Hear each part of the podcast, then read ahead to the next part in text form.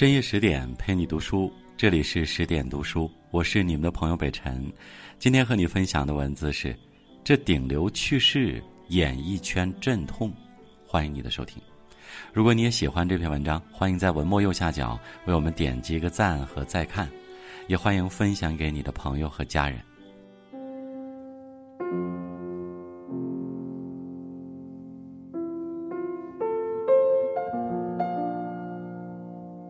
十七年前，演艺圈一位著名的好大哥离开了人间。他走后，张艺谋、葛优、韩红、张国立，大半个演艺圈的人都为他送行。葬礼上，冯小刚念悼词，念着念着就泪满眼眶。葬礼结束后，冯小刚自愿背负起了他的两百万债务，葛优则担起了替他养儿子的重任。如今十七年过去，属于他的掌声和怀念从未离开。这个人就是傅彪。提起傅彪，很多观众或许会想起他演过的一些小角色，《大明宫词》里的武攸嗣，《甲方乙方》的张富贵，《天下无贼》里的刘总。虽然都是些龙套角色，但却让人印象深刻。而在戏外，傅彪也是圈内备受认可的存在。他是冯小刚、葛优等人的好友，是提携张涵予、王劲松、李晨的贵人。谈到傅彪，很多人都会说，他从来没有负面新闻，没有人会说他的不好。可以说，傅彪短短四十二年的人生，虽然短暂，却赢得了所有人的喜爱。当走进他的经历，我们就会发现，所有爱与尊敬都是善良的回音。傅彪曾说。自己演过的所有角色里，和自己最像的是《大明宫词》里的武攸嗣。这是个什么样的人呢？他是太平公主的第二任丈夫，虽然不被公主喜欢，却一直傻傻的爱着她。傅彪对武攸嗣的评价是：他有自卑心理，知道自己就是个农民。我也知道，我仅仅就是一个演员，而且还长得非常不出众。可换个眼光看，你说武攸嗣他真缺心眼儿吗？我看他一点也不傻，剧里的武攸嗣没能得到太平公主的青睐，但现实中的傅彪却追到了心头的白月光。时间倒流回傅彪二十岁那年，一天他在排练话剧时，注意到一个女生在孤零零的背台词，在交谈过程中，傅彪得知，女生的名字叫张秋芳，因为她没学过表演，所以每次训练的时候都没人来找她。傅彪是个热心肠，他邀请张秋芳加入自己的小组，以后排练都会带一带他。一时的善念结下一世的姻缘，从那以后，两个年轻人渐渐暗生情愫。张秋芳记得，傅彪经常请自己吃零食，放学会送自己回家。有一次，张秋芳说想吃海参，傅彪就给她点了一盘香葱炒海参。张秋芳吃海参，傅彪只吃葱。张秋芳后来才知道，傅彪为了攒钱，每天省吃俭用，把以前抽的两块钱的香烟都改成了六毛一包的劣质烟。被傅彪的真诚所打动，一九八九年，张秋芳和傅彪迈进了婚姻的殿堂。婚后，张秋芳做起了全职主妇，担心妻子一个人在家太寂寞，傅彪总会在工作完后回家陪着妻子。每次回家，傅彪都会笑呵呵的带回一些好东西，有时是妻子爱吃的草莓，有时是新鲜的土鸡蛋。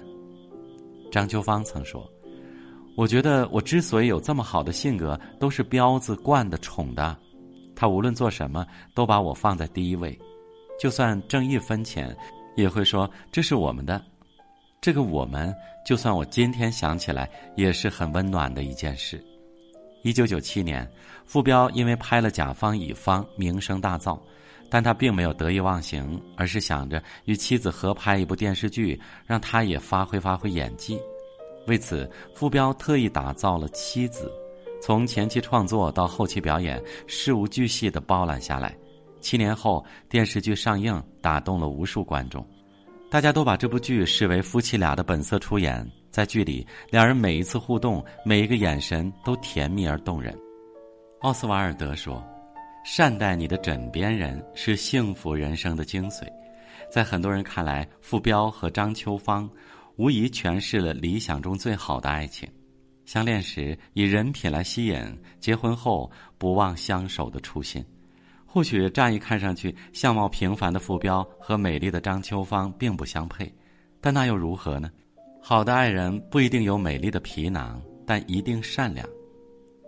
一九九三年是傅彪人生的至暗时刻，一个好哥们儿邀请他合资做生意，可做到一半，对方却拿钱跑路，剩下三十万债务让傅彪独自承担。为了还钱，傅彪只得下海去跑业务。那段时间，他每天都要陪客户喝酒，作息极度不规律。等到六年后，终于还清了债务，傅彪的肝脏也遭受了严重损害。淋过雨的人总想为他人撑伞。从那以后，傅彪立誓：任何一个朋友只要张嘴求我，我能办的一定帮忙做到。傅彪在圈里有个公认的至交，叫丁志成，两人拍戏时同住一屋，聊得非常投缘。后来，无论丁志成遇到什么困难，傅彪都会挺身而出。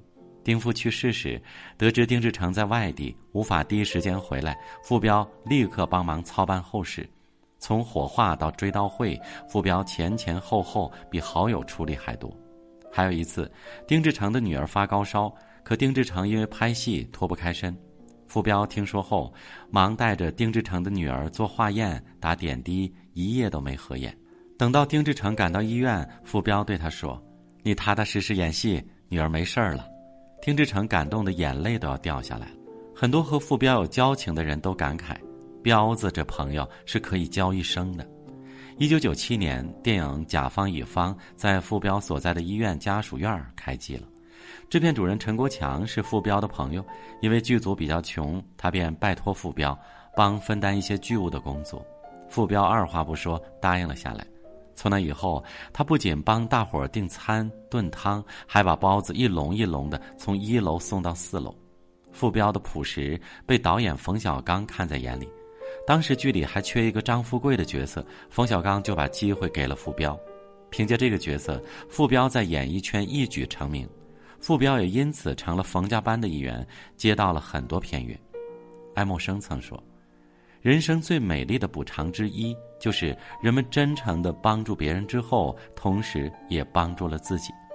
心怀善念的人，不会因为遭受过背叛就去憎恨世界，因为相信人间，他们总能从黑暗中走出，凭借心中的能量，给他人铺就温暖的路。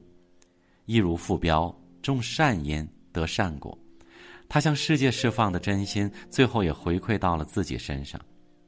傅彪除了对朋友仗义，对圈内的新人也会尽自己所能去提携。现在的国家一级演员王劲松不到三十岁时，因为觉得收入不错，想躺平。傅彪觉得他不该固步自封，邀请他到北京发展。刚开始，王劲松还很被动，经过傅彪再三提醒，才启程去北京。刚安顿没多久，傅彪就带王劲松去见各个大导演，并介绍道。这是我的好朋友，是个很优秀的演员。你只要用他，我无偿给你串戏。那时傅彪已经是很有名的演员，而王劲松还是无名小卒。可傅彪还是会陪着王劲松吹冷风、吃盒饭，嘱咐他成名后一定不要欺负别人。谈到这段经历，王劲松一度哽咽，说：“没有傅彪，就没有自己的今天。”影帝张涵予也说：“傅彪是他有知遇之恩的好兄弟。”在演戏之前，张涵予做过配音，也卖过汽车。多亏傅彪引荐，他才有了第一部处女作。现在人常感慨娱乐圈人心凉薄，那或许是因为他们错过了傅彪的时代。千禧年代初，眉眼弯弯、笑起来像弥勒佛一样的傅彪，是所有人公认的暖心大哥。然而，这样一个好人，却没能逃过厄运的侵袭。二零零四年八月。傅彪因为右上腹疼痛被送进医院，被确诊是肝癌。十几年前喝酒埋下的隐患终于爆发，但傅彪却表现得异常冷静。面对痛哭的妻子，他反而递过一张纸巾安慰她：“芳芳别怕，我这个肝不听话了，咱就换个新的。”有朋友去看望傅彪时，他甚至开玩笑地说：“我先走一步，我给哥几个打地儿去，先把地儿给治好。”到了那边，咱也有人。医生说，傅彪总爱在附近的病房溜达，给那些即将做手术的病人加油鼓劲儿。在充满消毒水味儿的医院里，傅彪的善良就像氧气一样，沁心润肺，无处不在。而这样的乐观也被他保持到了生命的最后一刻。二零零五年八月三十日，傅彪离开了人世。在瞻仰他的遗容时，很多人都发现他嘴角带笑，神色安详。主治的沈忠阳医生说：“我送走过很多病人，像傅老师这样走的真的很少见。即使直面死神，他也不忘用温暖的笑让大家别为自己担心。”傅彪去世后，张秋芳曾梦见丈夫被一大群人围在中间，说说笑笑，和从前一样。或许冥冥之中，他依然陪伴着每一个爱他的人，希望大家幸福快乐的生活下去。马德曾说：“天上每一颗闪耀的星辉，都是善良的人投向尘世的，是不灭的悲悯目光。有些人即使生命消亡，但灵魂却未曾远去，他们在人间播种的善意，依然如朝露晨曦，给予人们温暖和意义。”王劲松曾在傅彪离开十一年后参加过一个节目，在节目上，他动情地说：“其实我一直觉得傅彪没有离开过。有些人虽然去了另一个世界，但永远鲜活在记忆里，在人们的心中，傅彪是温柔体贴的丈夫，是讲义气的兄弟，也是关照新人的前辈。那些爱他的人也会带着他的力量继续生活下去。常听人说。”爱出者爱返，福往者福来。如今十七年过去，傅彪的儿子已经在葛优的培养下成为一名优秀的导演，而妻子张秋芳也在傅彪朋友的帮助下找到了自己的事业。你付出的善良与爱，冥冥之中都会回到你和你爱的人身上。管仲曾说：“善人者，人亦善之。”善良是人生路上最好的修行。或许我们终其一生都将归于平凡，归于沉寂，但善良的品格却能让我们与理想的远方不期而遇。往后余生，愿你眼里有光，心中有海，在与人同行的路途上收获喜乐，收获爱。点个再看吧，与君共勉。好了，我是北辰，这就是今晚的分享。再次感谢你的收听和关注，祝你晚安，我们明晚见。